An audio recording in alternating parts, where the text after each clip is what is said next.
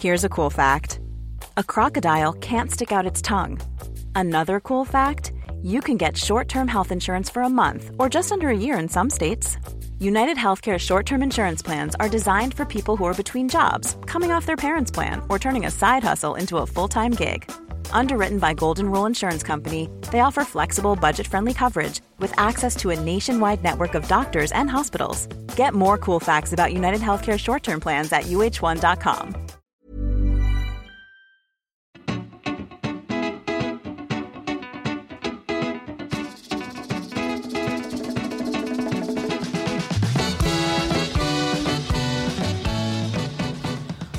buenas humano, muy buenas persona que me escuchas. Yo soy Tamara Pazos, divulgadora científica con formación en biología y neurociencia y estás escuchando las reflexiones de un humano por persona.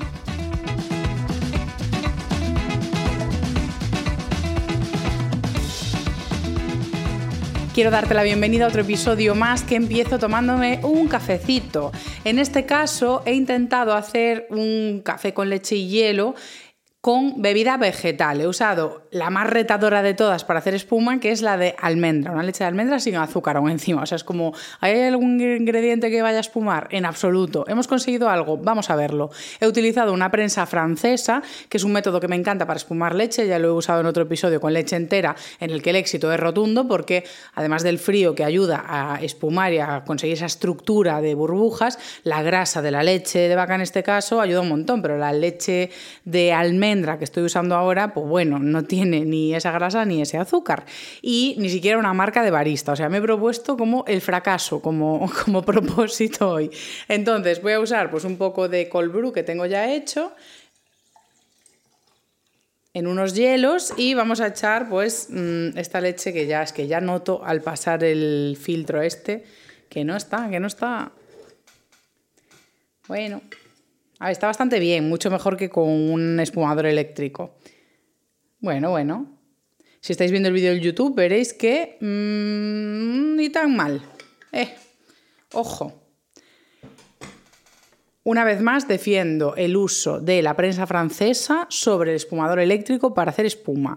¿Por qué? Lo vuelvo a explicar y no me cansaré de repetirlo, porque el espumador eléctrico generalmente lo usamos en vasos abiertos que siguen metiendo aire y siguen haciendo burbujas muy grandes. Sin embargo, cuando espumamos en una prensa francesa que está cerrada, generamos un cierto efecto vacío, entonces la cantidad de aire que metemos en la mezcla es la que va a quedar y va a ir pasando de burbujas muy grandes a cada vez burbujas más pequeñas a medida que pasa por el filtro, el colador que tiene la prensa francesa en el interior. Entonces, si tenéis leches que os cueste cremar, para mí es más sencillo, tanto en caliente como en frío, hacerlo en la prensa francesa. Ahora, te dejas el brazo, yo hoy me lo he dejado. Voy a probar este café con la leche de almendra. Uy. Bueno, como esta leche de almendra tiene muy poca grasa y azúcar, queda bastante aguado, pero está sabroso por, por el tipo de café que he utilizado. Vamos con el episodio.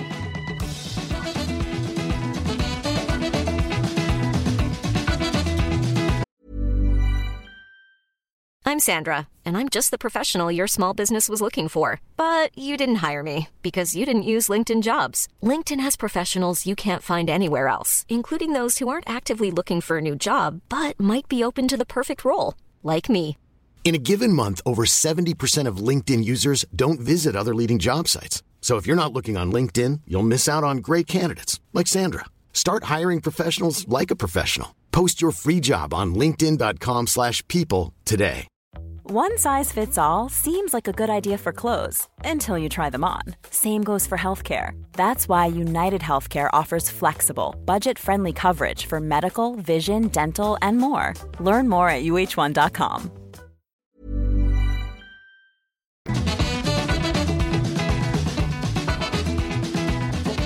Mi propósito con estos episodios de las reflexiones de un humano por persona es que al quitar las secciones de evolución, biología y neurociencia que suele tener un humano por persona, me quedasen episodios breves de unos 15 minutos.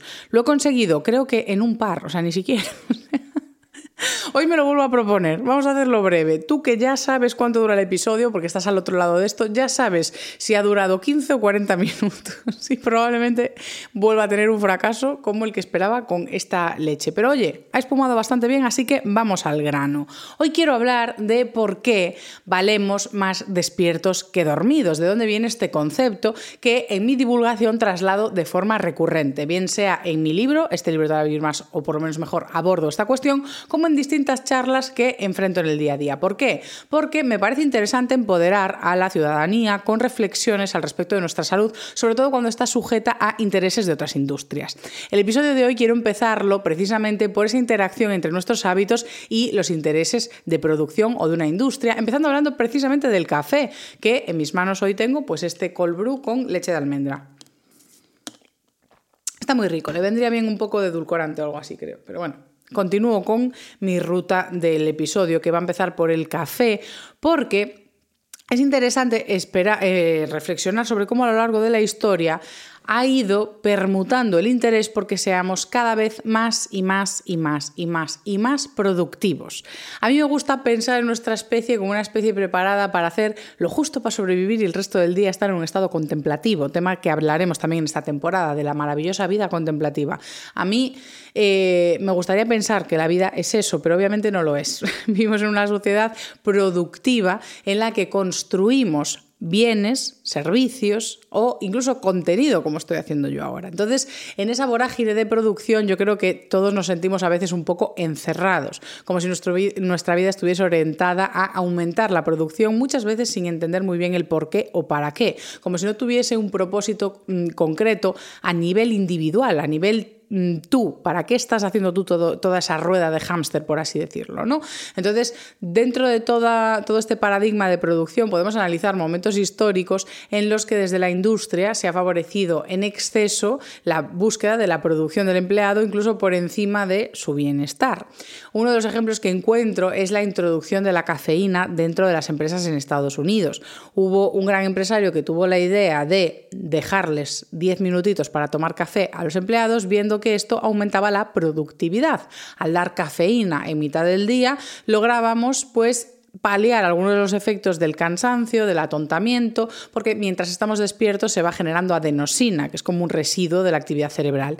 La adenosina se une a unos receptores que hay en el cerebro que nos van entorpeciendo poco a poco y a lo largo del día van induciendo cierto grado de sueño. ¿Para qué? Para que descansemos, durmamos limpiemos esa adenosina y recuperemos energías. Es decir, de forma natural, nosotros nos cansamos para no producir tanto tiempo, descansar y reparar el cuerpo. Cuando metemos cafeína para continuar produciendo y digo cafeína por no hablar de otras sustancias como anfetaminas o cocaína, cosa que también se ha visto en industrias para aguantar más tiempo despiertos y producir más, pues cuando introducimos este tipo de sustancias lo que estamos haciendo es engañar al cuerpo y al cerebro para que no descanse y continúe produciendo al mismo nivel o a más incluso. Entonces, claro, este gran pensador, porque sí que es cierto que me parece una idea maravillosa, si, si el propósito es producir, es como, mira, Perdemos 10 minutos de trabajo, pero vuelves tan energizado que luego me compensas y me generas todavía más producción que si voy dejando que decaiga tu energía a lo largo del día. La paradoja de esto es que al principio esos descansos se descontaban. Es decir, te quitaban 10 minutos, pero los tenías que recuperar después. Esto se fue peleando cuando los empleados se fueron dando cuenta de que ese descanso no estaba pensado para ellos, no era un descanso para reponer energía sin más, sino que era un descanso totalmente enfocado en la productividad y una productividad que revertía pues, en beneficios para la empresa y no tanto igual en beneficios directos para el empleado. Por lo tanto, se fue buscando esa demanda de justicia, que es lo natural, ¿no? que se generen injusticias y que demandemos eh, mediante movilización de empleados y colectivización vecinal o de juntanza de, colectivización de personas atravesadas por una misma injusticia, pues peleamos, oye, ¿qué? ¿Esto, ¿Esto qué? Y pronto se logró incluir ese descanso dentro de la jornada laboral que no se descontase. Es decir, vale, yo paro 10 minutos, me tomo el café, que me encanta el café, porque nos encanta el café, y continúo produciendo para ti, pero por lo menos no me lo descuentas de la jornada. Aquí ya vemos esos primeros atisbos de, oye, mira, yo sí puedo forzar un poquito la máquina y que tú, en vez de descansar per se, te doy una sustancia para que produzcas un poquito más, pues ahí vamos. Al contrario de lo que podamos pensar, eh, porque dirás tú, ay Dios mío, entonces cuánta cafeína estamos tomando ahora si cada vez aumenta más la productividad, ¿no? O sea, estamos logrando cada vez más niveles de productividad. ¿Es todo por la cafeína? Por supuesto que no. O sea, el aumento de la productividad se lo debemos a la tecnología a la implementación de muchas técnicas que han eh, bueno, pues optimizado los procesos de producción y de trabajo. O sea, no vamos a decir que el café ha levantado a la sociedad o mm, si la ha levantado en un momento determinado y si ha ayudado a ciertas circunstancias, porque hay historiadores que sí que hablan de cómo el café produjo un sustituto en su momento en la historia del alcohol, pudiendo impulsar la productividad, la intelectualidad y otro tipo de reuniones más constructivas y menos destructivas, porque si pensamos en un ocio europeo de personas que se reúnen en cafeterías o personas que se reúnen en bares, pues obviamente el alcohol como un depresor y un inhibidor de ciertas, eh, desinhibidor más bien de ciertas conductas, pues puede dar a conflictos, discusiones, etcétera, etcétera. Sin embargo, unas juntanzas de café moderado, pues es una sustancia estimulante que, oye, que da pie a ciertas conversaciones. De hecho, aprovecho para recomendaros Escuela de Pedantes, un podcast que tengo con mi amiga e historiadora Ana, y tenemos un episodio sobre el café. Tenemos muchos episodios, eh, pero tenemos un episodio de café que afrontamos precisamente todas estas cuestiones. Es súper interesante.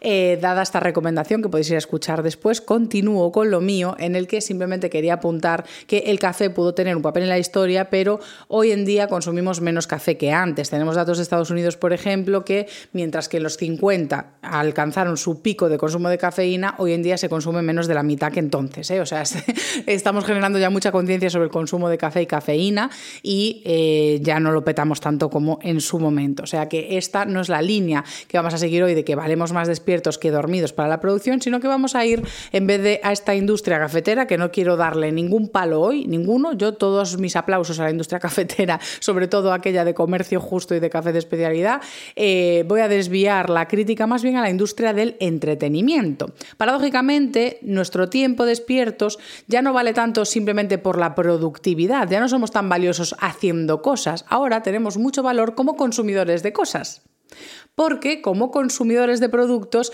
vamos desplazando intereses económicos de un lado a otro y vamos poniendo más valor en unos medios que en otros. Entonces, nuestro tiempo consumiendo cosas tiene muchísimo valor. De hecho, muchas veces hago esta reflexión y es que cada vez que entramos en redes sociales estamos siendo pues como trabajadores no pagados. ¿Por qué? Porque estamos produciendo cosas. Por un lado, estamos dando valor a unas plataformas por encima de otras. Si yo consumo mucho, por ejemplo, Netflix y no tanto HBO y todos vamos derivando nuestro peso a Netflix, le vamos dando cada vez más poder y más recursos a esa empresa. Entonces, todo depende de dónde está nuestro consumo. Por otro lado, cuando entramos en las plataformas, estamos cediendo datos constantemente. Entonces, de alguna forma, estamos generando y produciendo. ¿Qué estamos produciendo en este caso como consumidores? Como digo, datos que tienen muchísimo valor. Datos de preferencias, de gustos, de edades, que sirven para generar pues, estadísticas y al final la información es poder, ¿no? es un cliché, pero sí que es cierto que la información es poder y por lo tanto nuestros datos tienen tanto valor que se venden entre empresas para saber cómo. O sea, para saber qué, pues cómo hacer mejores targets, bien sea políticos, bien sea sociales, educativos, de movimientos geopolíticos o simplemente a nivel empresa. O sea, lo que sabemos simplemente es que los datos tienen muchísimo valor e interesa saber mucho sobre la población. Entonces, dentro de este caldo vienen las afirmaciones que ya comenté en el podcast con Taramona, que se escuchó muchísimo, que es el segundo episodio de la temporada en abierto, algoritmos circadianos. En él hablamos precisamente de una frase que dijo Red Hastings, que es eh, uno de los eh, bosses de Netflix, que dijo que su principal competidor no era otra plataforma, en concreto mencionó a HBO, que ya dijo Taramona que les dan mucha cera normalmente, eh, no mencionó otra plataforma, lo que dijo es que su principal competidor es el sueño. Es decir, el principal competidor de las grandes plataformas de entretenimiento que están condicionando muchos de nuestros hábitos diarios porque promueven entornos adictivos, entornos de querer consumir más series, gamifican las plataformas de forma que quieres enganchar una serie con otra o te recomiendan series que hay una puntuación en la que se parecen más a tu gusto o menos, es decir, todo es un entorno como muy Em, de querer quedarte más y perder noción del tiempo, pues todas esas plataformas que están diseñadas de esa manera, lo que más les perjudica a la hora de conseguir más objetivos y más contenido consumido es simplemente que durmamos. Entonces, Como digo, dependiendo de manos de quién estemos, va a haber más o menos escrúpulos a la hora de ver qué barreras se atraviesan. Frente, no quiero decir un capitalismo voraz, pero también las barreras las tenemos que poner los ciudadanos. Si no nos organizamos para defender nuestros derechos y el bienestar social, se van a atravesar muchas barreras que ya se han atravesado. Pongo ejemplos que hemos mencionado en otros episodios como los ultraprocesados. Es una industria que diseña intencionadamente los productos para que se consuman mucho más de lo que necesitamos a nivel salud. Las plataformas digitales hoy en día están diseñadas para hacer un consumo muy superior a uno compatible con la salud. De hecho, las propias plataformas inhiben procesos de sueño cuando las usamos en horas de nocturnidad. Las propias pantallas, recibir luz azul de cara a la noche, retrasa la producción de melatonina y dependiendo del tipo de plataforma que utilicemos y dependiendo de la industria de entretenimiento bajo la que estemos en ese momento, puede ser mundo series y películas que obviamente pues eso, estar viendo series, dependiendo del contenido puede ser más o menos activador, pero está recibiendo luz azul.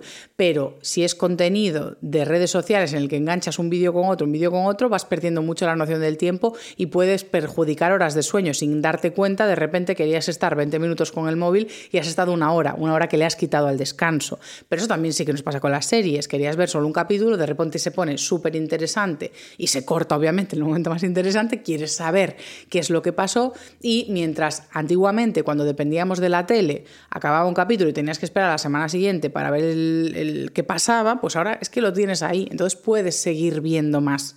Está diseñado para que te quedes a ver un poquito más y te rasques lo que te pica, porque vivimos en ese entorno que favorece el tener lo que quieres, el momento que quieres, gratificación y recompensa inmediata, y por lo tanto promovemos pues eso, conductas cada vez más y más impulsivas que nublan ese juicio que tenemos de cómo queremos emplear nuestro tiempo despiertos, cuánto tiempo despiertos queremos emplear en cada cosa y cuánto tiempo queremos dormir. Entonces, todo este tipo de plataformas de entretenimiento que están diseñadas para un beneficio dentro de la plataforma y no están diseñadas para una experiencia saludable del usuario, pues son un poco cacota para la salud.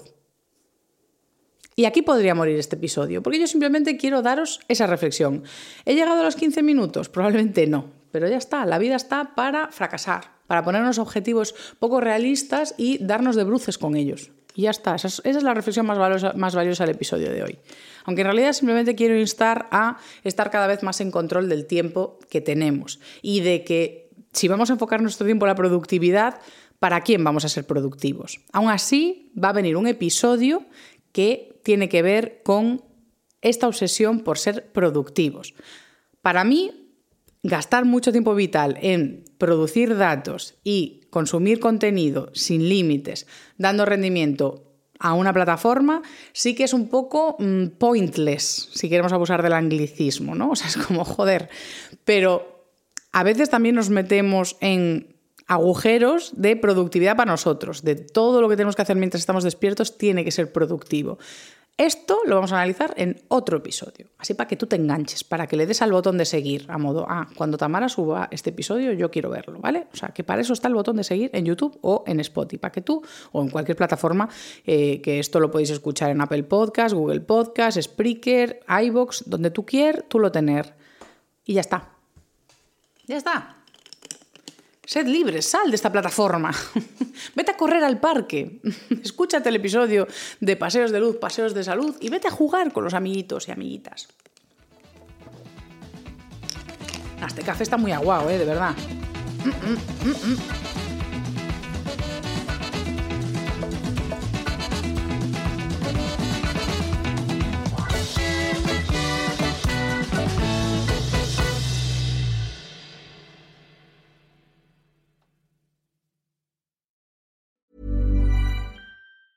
Planning for your next trip?